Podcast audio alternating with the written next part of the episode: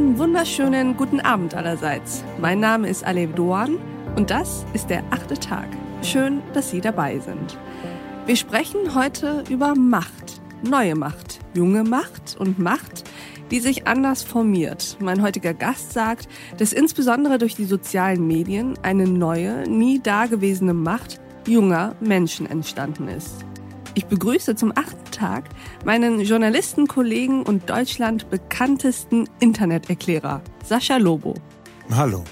Sascha, magst du dich unseren Hörern mal vorstellen? Ja, mein Name ist Sascha Lobo. Ich bin Autor, Podcaster, Vortragsredner und schreibe ab und zu Bücher darüber, wie sich die Welt verändert, vor allem durch die Digitalisierung. Und gleichzeitig versuche ich so ein Verständnis dafür zu entwickeln, was dort draußen zwischen Wirtschaft und Gesellschaft überhaupt los ist. Was also diese Veränderungen und diese Verwandlungen angeht, was sie mit unserem Leben machen, in welche Richtung das sich alles transformiert. Und du bist heute hier, um uns zu skizzieren, wie sich ja eine neue Liberalisierung der Gesellschaft, maßgeblich angetrieben von jungen Menschen via Social Media, vollzieht. Jetzt sind wir mal gespannt auf deine Gedanken.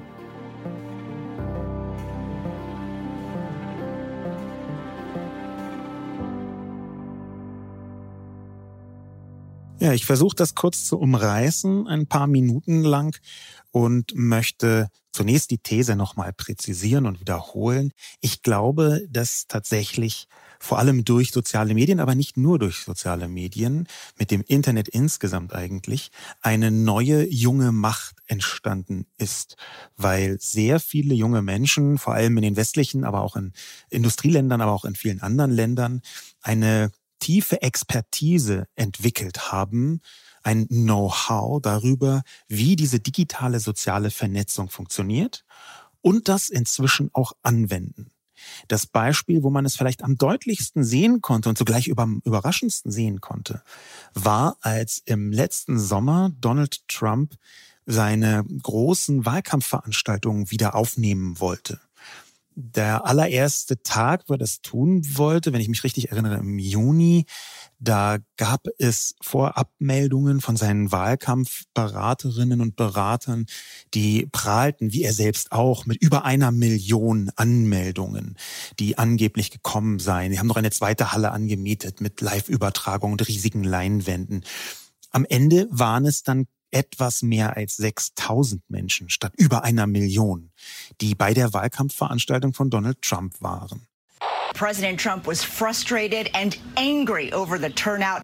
Trump was said to be furious. Trump was reportedly stunned at the sight of all those empty seats. TikTok users may well be President Trump's latest adversary after fewer than 7,000 people attended his weekend campaign rally in Tulsa.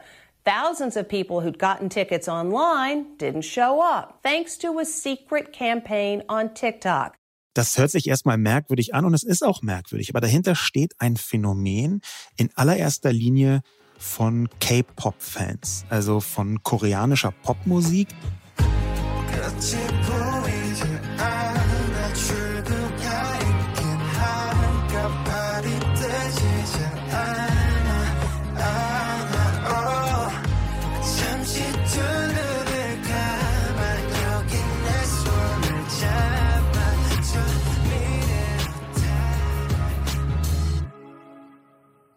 Das ist viel mehr als der Name sagt, nicht nur ein kulturelles Phänomen, was Musik betrifft, sondern das sind eigentlich ganz eigene Welten, ganz viele verschiedene Inhalts- und Community-Formen, die sich da rund um K-Pop-Fans, also koreanische Popmusik, Bands und Fans herum gegründet haben. Und diese K-Pop-Fans haben sich vor allem über TikTok, teilweise aber auch über andere soziale Medien dazu verabredet, Fake-Anmeldungen für Donald Trumps Wahlkampfauftakt hinzulegen. Das haben sie so geschickt gemacht, dass sie tatsächlich auch die Veranstalter getäuscht haben. Und mit diesem Aktivismus, glaube ich, ist eine Art Meilenstein entstanden von genau dieser jungen neuen Macht, die sich sehr gezielt, sehr clever eine, eine Form von Netzbeherrschung zu eigen machen, um die Welt zu verändern und in den meisten Fällen auch zu verbessern.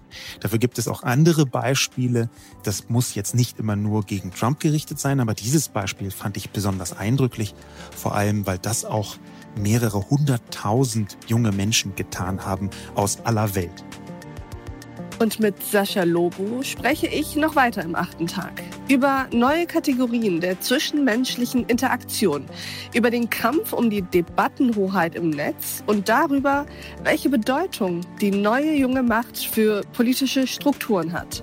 Ich lade Sie herzlich ein, die ganze Folge von diesem achten Tag mit Sascha Lobo zu hören. Loggen Sie sich dazu ein auf thepioneer.de oder in Ihrer Lieblings-Podcast-App. Wenn Sie noch kein Pionier sind, dann würde ich mich freuen, wenn Sie es werden. Dann können Sie nicht nur diese achte Tagfolge hören, sondern auch alles andere verfolgen, woran wir täglich für Sie arbeiten. Weitere Podcasts, Newsletter, Artikel, Reportagen, Live-Journalismus und Veranstaltungen, Politik, Wirtschaft, Tech News, Börse und Kultur. Wir bieten Ihnen werbefreien Qualitätsjournalismus. Das Einzige, was wir dafür brauchen, sind Sie. Ich wünsche Ihnen noch einen schönen Abend. Ihre Alev Doan.